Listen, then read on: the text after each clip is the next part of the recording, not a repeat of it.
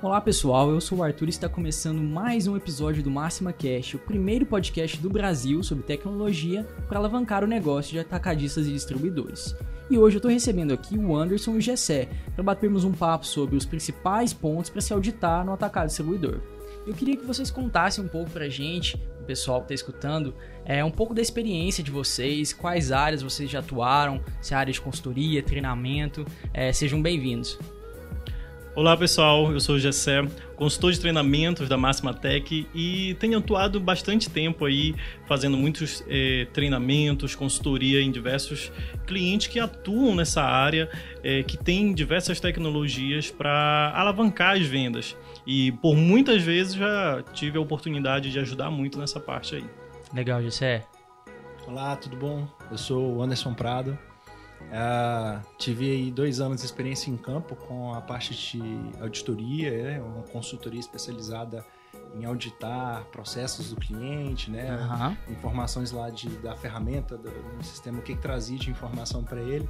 E eu espero agregar, ajudar um pouquinho aí a trazer um pouco de informação do que, que eu vivi ali no campo para vocês. Com certeza vai trazer, gente. E uh, eu queria perguntar primeiro, é, quando a gente está fazendo esse tipo de auditoria, esse tipo de consultoria, a gente lida diretamente com, com o dono da empresa, a gente lida com um público é, de gestão, né? E para esse público, o que eles têm que ficar de olho, né? O que, onde eles têm que olhar primeiro, né?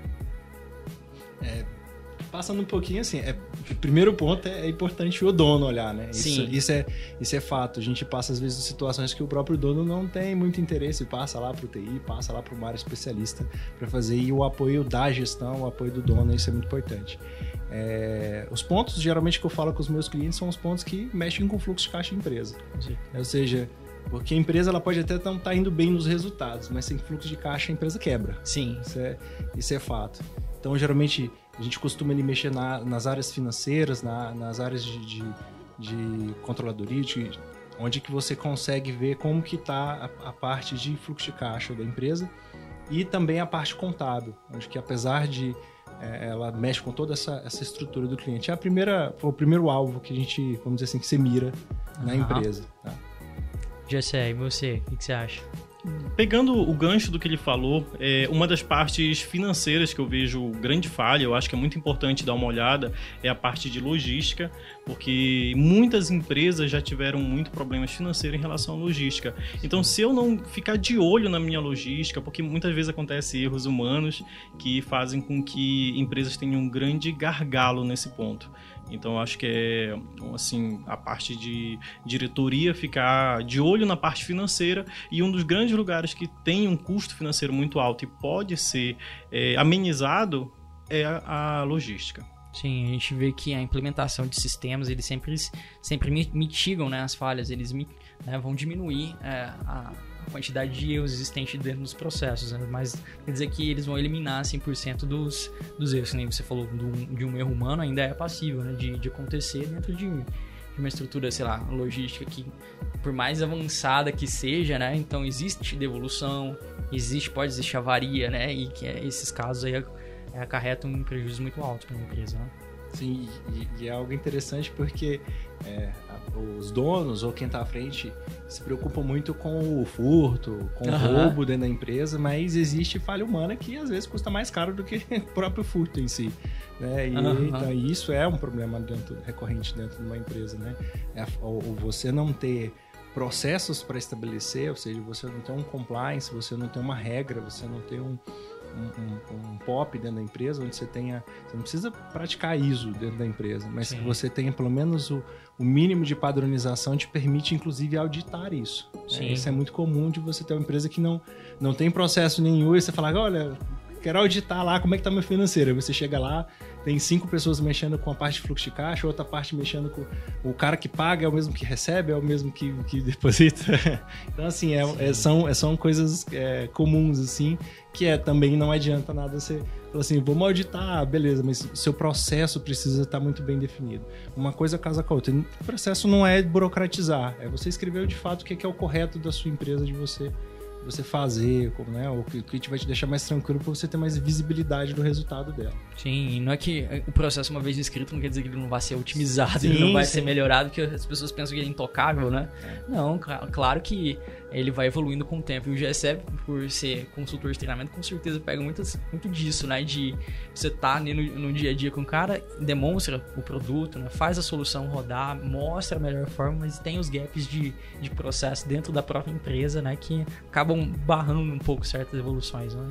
É, sem dúvida. É, uma das grandes coisas que eu utilizo, muitas vezes quando eu vou em alguns clientes, é exatamente utilizar exemplos de outras empresas. Legal. E hoje eu não tenho só um exemplo, eu tenho vários exemplos, porque dependendo do ramo de atividade, dependendo da região, é, um mesmo processo pode ser trabalhado de formas diferentes. Uhum. Né? Então, às vezes eu tenho que fazer algo ali, mas desse jeito aqui não deu legal, então eu já vou lá, apresento, olha, você pode fazer desses três jeitos, o que, que você acha melhor? Vamos estudar para poder ver o que, que encaixa melhor na sua empresa.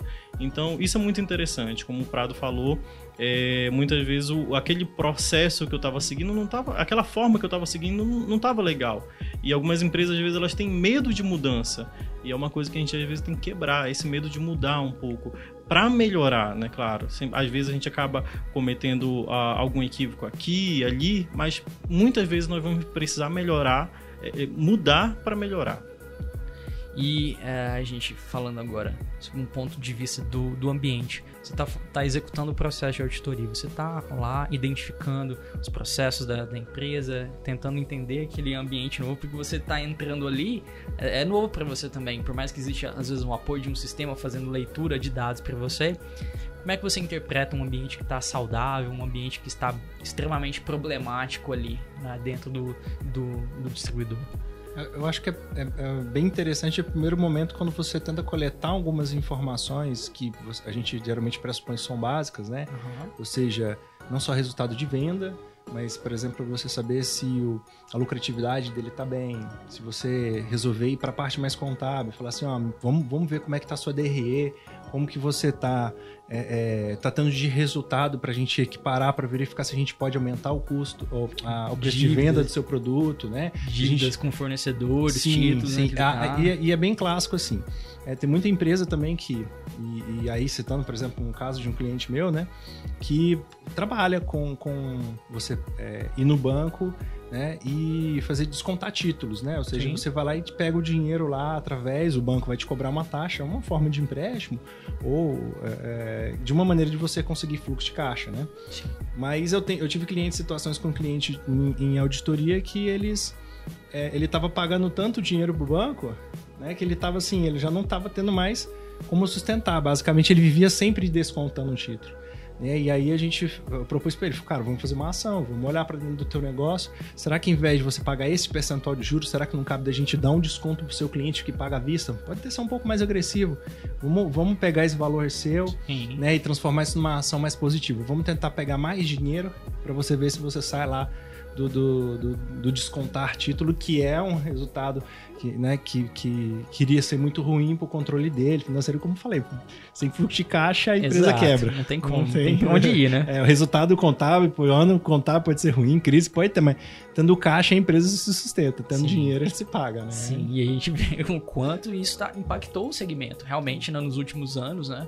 Últimos dois anos aí, o quanto ele foi influenciado, né? Por várias, pela crise financeira batendo agora, né? Novamente, é, greve de caminhoneiros, impacto com custos fretes e etc.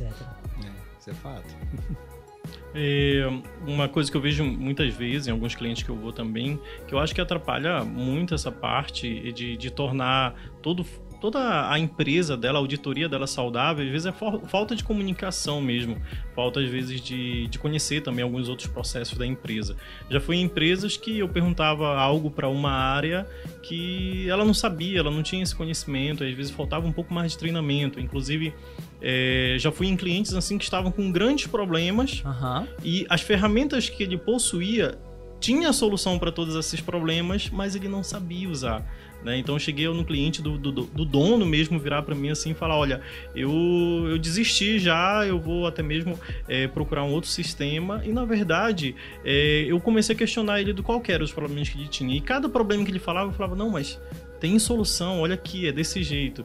E hum, foi simplesmente, às vezes, por falta de, de conhecimento mesmo, às vezes, em alguns outros momentos, por falta de comunicação, que às vezes a empresa não estava tão saudável como deveria só reforça, né, o fato do dono e da gestão ter que estar sim presente, né, continuamente no, é, com esse olhar, né, geral, sistêmico pela empresa, né? Cara, às vezes uma área tá assim e pode estar descontrolada, mas a solução já tá dentro da própria área, já tá lá rodando, só que por alguma falha, por a pessoa não ter o conhecimento, falha de treinamento, não conseguir implementar, né? E tem que ficar muito esperto com isso, né? É. Porque pode estar deixando, às vezes nem tá perdendo ainda, né? Mas pode estar deixando de ganhar muita coisa.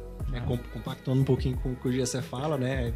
É, nesse, nesse período, nessa quantidade de clientes que eu visitei, né, foram mais de dois anos aí no campo e tal, trazendo minha experiência na época do, do software que eu trabalhava. E, e é interessante que é, dos clientes que eu visitei, eu devo ter visitado na casa de uns 100, cento e poucos clientes, ele tinha, a maioria dos clientes utilizava de 25 a 30% do software, né, do RP deles lá. Sim. E isso é um padrão mundial, assim, de, de conhecimento, sim. E aí, como a gente tinha falado lá atrás, assim, é, às vezes não é uma, um problema de furto, de, de, roubo mesmo, né?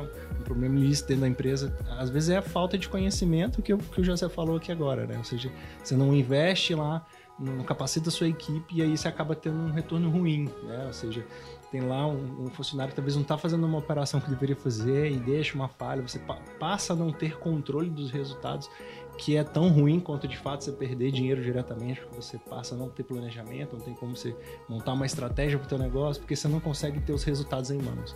Né? Não só a perda do, do dinheiro ali, mas isso daí também influencia.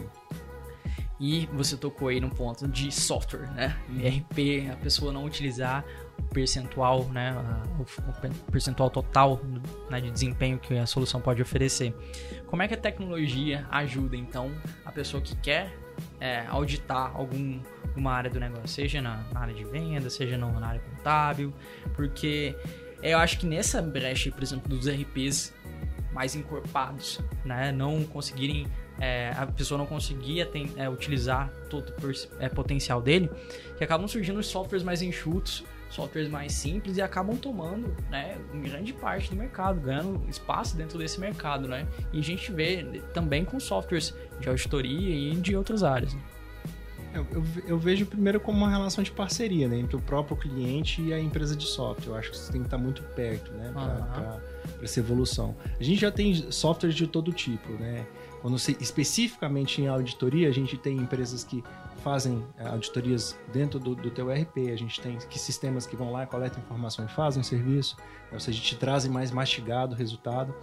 É, você tem empresas específicas para contabilidade, para área fiscal, que te dão resultado, pega suas notas fiscais, né, sobem os resultados e, e você te dão se você está pagando imposto errado ou não naquele processo. Mas uh, isso também é, cabe de você investir em conhecimento. A, a área de TI é uma área extremamente estratégica para dentro da empresa.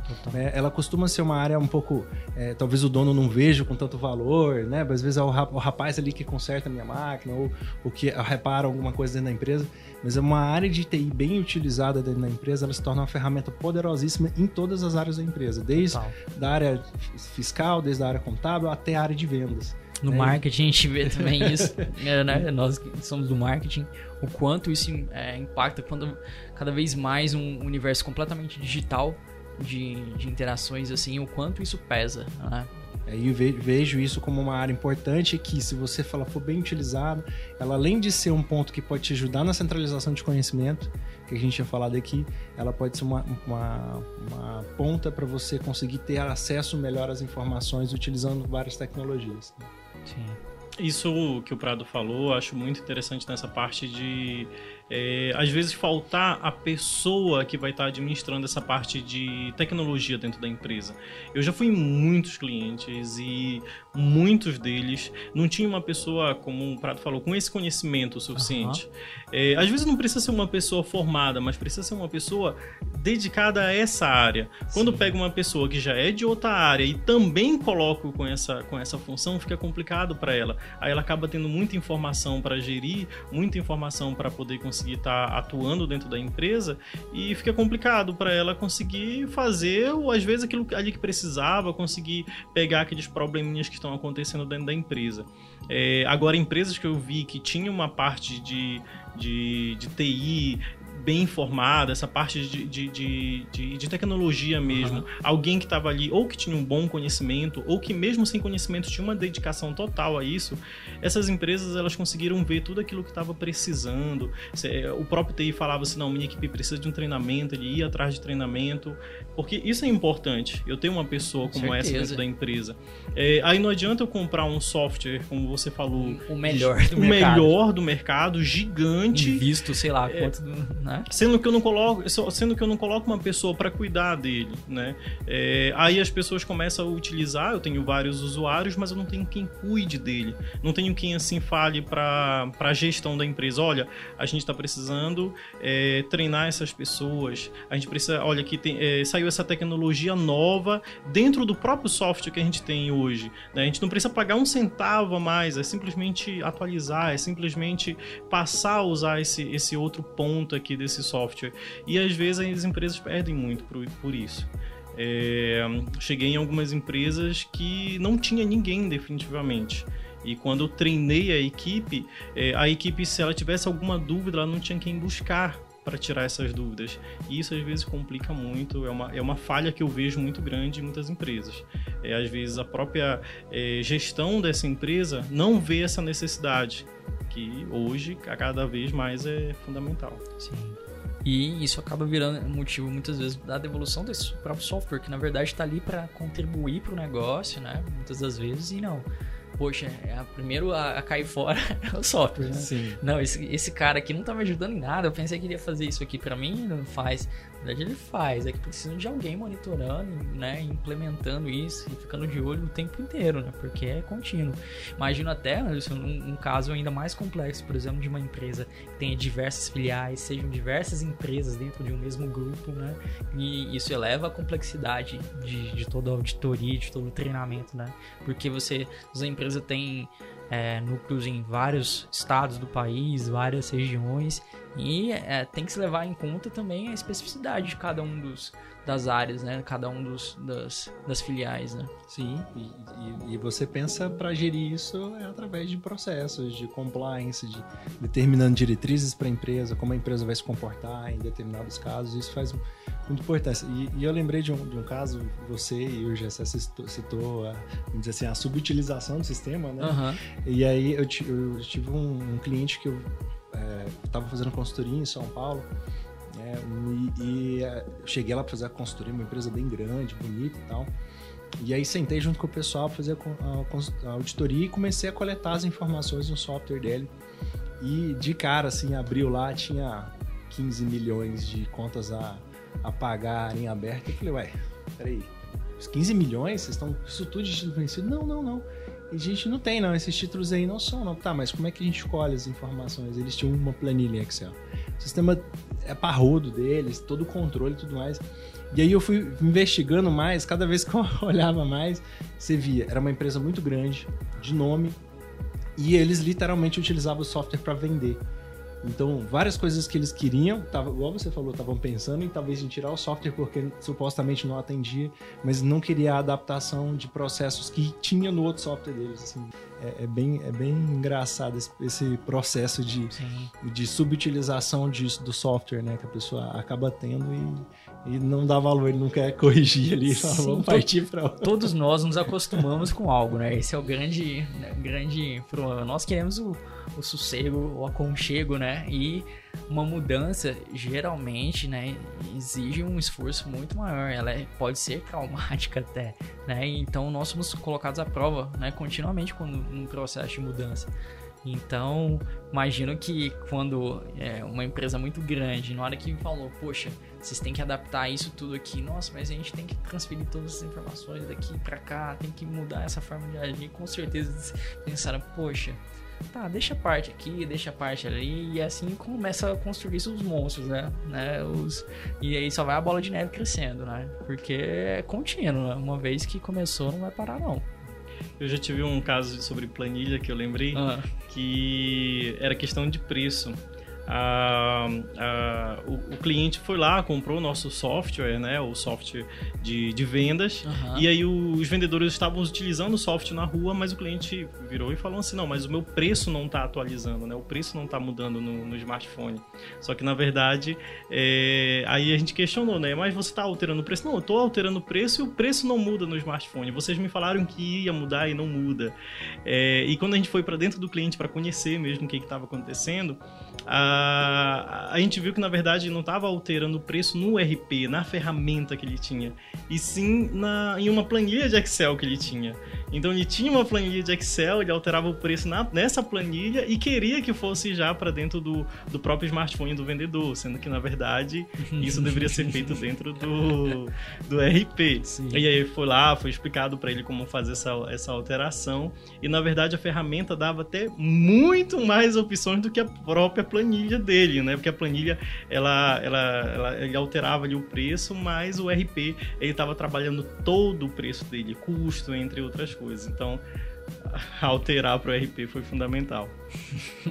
esse, esse, inclusive, é um dos nossos causos, né? Tá é, tem um, tá, tá lá né? no YouTube. Tá é, no se YouTube. você ainda não conhece o YouTube da Máxima Tech, acesse lá no YouTube, busca Máxima Tech lá e se inscreva no canal, né? Porque tem vídeos é, todas as semanas. E agora, pra, acho que é para arredondar, para arrematar o assunto, a gente conversando aqui, eu acho que o que não pode faltar, o que não pode faltar muito a gente viu de software, mas muito que não pode faltar é pessoa, né? A pessoa de olho ali, uh, alguém responsável por cuidar de, da, do uso do software, do, da, da, organização das informações, manter isso de forma é, padronizada dentro das diversas áreas da empresa, né? e uh, o olhar do dono também diretamente relacionado com toda a auditoria. Né? É, participação do, do dono, do, da gestão é extremamente importante para que ele consiga enxergar situações igual essa da planilha em Excel, para descobrir qual é a dificuldade do, do, do, colaborador de lá e sair e ter essa empatia para poder resolver o problema de fato. Né? E, e eu vejo também a, a questão de você criar um compliance na empresa, né? Criar um sistema de diretrizes, de normas, de regras, né? Que envolvem muito mais aspectos do que só software, do que só processos Sim. convencionais, aspectos sociais mesmo, né? Na própria empresa, como a empresa vai se comportar, né? Porque isso é extremamente crucial para que você, inclusive, estimule o seu colaborador a respeitar como sua empresa trabalha, por que, que tem que fazer os procedimentos corretos, por que, que as coisas funcionam assim dentro da empresa. Né? Acho que um compliance é muito importante para uma empresa. É, eu acho que isso é, o arremate é dependente de todo o processo de auditoria que você faça. Sua empresa também precisa vestir essa camisa de que é, precisamos trabalhar correto, trabalhar Sim. de maneira certa, para que isso sirva de exemplo para o seu colaborador, para sua equipe, fazer o, o, o, que tem que ser feito. Sim, e tem que começar com essa influência da gestão, né? O dono uhum. estando envolvido, né, defendendo a ideia do compliance né? e mostrando como exemplo, né? Servindo de exemplo para o resto da estrutura da companhia acho que para concluir a gente precisa lembrar que é, muitas vezes não vai ser só no força de venda que eu vou fazer uma auditoria. Sim. Porque muitas empresas às vezes estão tá tão focadas nessa parte da venda, ah, eu tenho que auditar minha venda para ver se a minha venda tá boa. Às vezes eu vou lá para logística se a minha logística tá boa. Mas a gente tem que lembrar que é, um atacado, um distribuidor, é, a, a venda dele não acaba ali na hora que a mercadoria chega no cliente. Depois que essa mercadoria está dentro do cliente, também é importante fazer essa auditoria, que é o que a gente conhece, né, aí o trade market, que é muito importante para eu poder saber como o meu cliente está atuando, né, é, no mercado, se ele está vendendo por um preço bom, se ele está conseguindo destacar o meu produto no mercado, porque quanto mais eu melhorar a venda dele, mais eu estou melhorando a minha venda. Então, eu acho que tem que ter essa parte de auditoria também lá na finalização, né, depois que a mercadoria já está dentro do cliente. Isso é, é muito importante, é um, é um assunto que eu tenho estudado muito e tenho gostado bastante, porque eu vejo que é muito útil para os nossos clientes. Né? Um atacado distribuidor poder ter a oportunidade de ter uma, um trade mart é super importante. Bem legal, Gessé. E inclusive a gente tem séries de conteúdos lá no, no YouTube também sobre trade, né? Série de, de webinars que a gente discute mais né? sobre é, auditorias dentro, é, dentro do PDV, né? nas gôndolas, né? com pesquisas. Então é, é, é, muito válido isso que você falou. E eu queria agradecer vocês pela participação e agradecer você que está ouvindo. Se você ainda não conhece os outros episódios, é, dá um like, assina o feed, assina o feed do SoundCloud, do do Spotify, do Apple Podcasts, onde você achar melhor, né, curtir o seu podcast e siga a gente também nas nossas redes sociais. Muito obrigado a todos e até a próxima.